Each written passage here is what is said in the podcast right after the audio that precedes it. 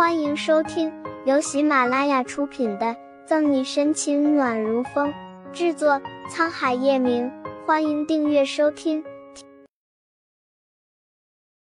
第四百七十一章，不是叶晨玉家，林俊有点失望。说起顾春寒和林俊的相遇，那还真的是狗血。三年前的顾春寒和叶老太太还住在俄尔斯时，一次去酒吧的路上。偶然看见有一帮混混欺负一个孩子，便出手救下。而那个孩子就是刚被罗斯家族老族长带回去的林俊。虽然是救命恩人，但当时的林俊很傲娇，压根甩都不甩顾春寒。已经想好台词教育林俊：坏人太多，小孩子晚上最好不要出来闲逛的。顾春寒被冷落，于是不高兴了，揪住比他矮两个头的小家伙衣领，逼着他说谢谢。那个时候的林俊处境水深火热，而且家里突遭变故，家破人亡，背井离乡，哪里有什么心情理会顾春寒？哪怕他救了他，奈何林俊越置若罔然，事不关己，顾春寒就越来兴趣，嘴上不停的说着要教训他，缠着他不放。林俊耳朵早就受不了了，赶也赶不走，可又不能让顾春寒知道他的身份，只能到处的晃荡着。这一来二去的，在俄尔斯首都绕了大半条街。顾春寒好像不知道累似的，不达目的不罢休，一点要放过林俊的迹象都没有。不管怎么说，林俊毕竟只是一个七岁的孩子，走得又累又饿，只能妥协。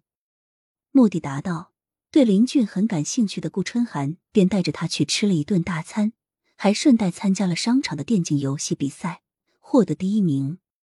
有了这样的革命友谊。林俊和顾春寒越发的聊得来，慢慢的成为彼此最好的朋友。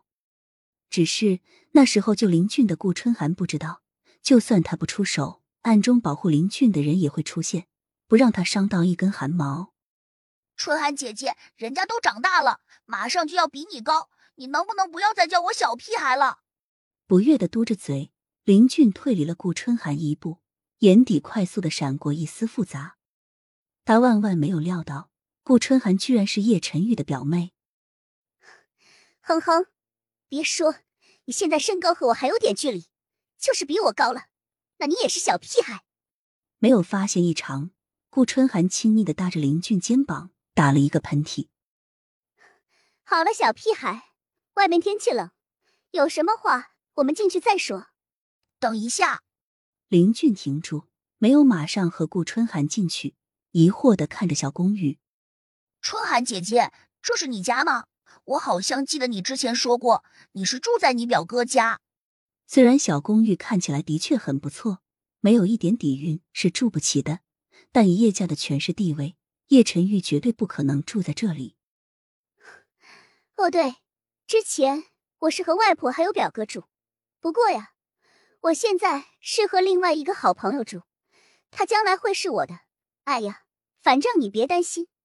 那个姐姐人也很好的。顾春寒想和林俊解释他和沈西的关系，但又想后面还要说沈西和叶晨玉的关系，觉得很麻烦，便作罢了。一听果然不是叶晨玉家，林俊有点失望。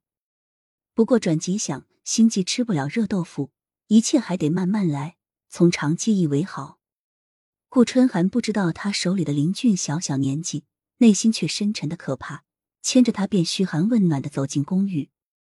沈西不在，顾春寒和林俊久别重逢，做的第一件事就是先玩游戏打本。小屁孩，注意你后面有一队全国职业战队被你招来了。林俊扫了眼屏幕，浑然的不在意。春寒姐姐，你守好你的后方，盯着你要打的怪，我给他们点颜色看看。好久没打。林俊手指还是很熟练的一条，一个大招发了过去，完灭 BOSS，首杀完成。来来来，小屁孩，再来一局！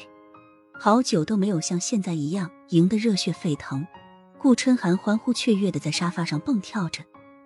准备开门的沈西听着里面的声音，秀眉微挑，不知道顾春寒又抽的哪门子风。本集结束了，不要走开，精彩马上回来。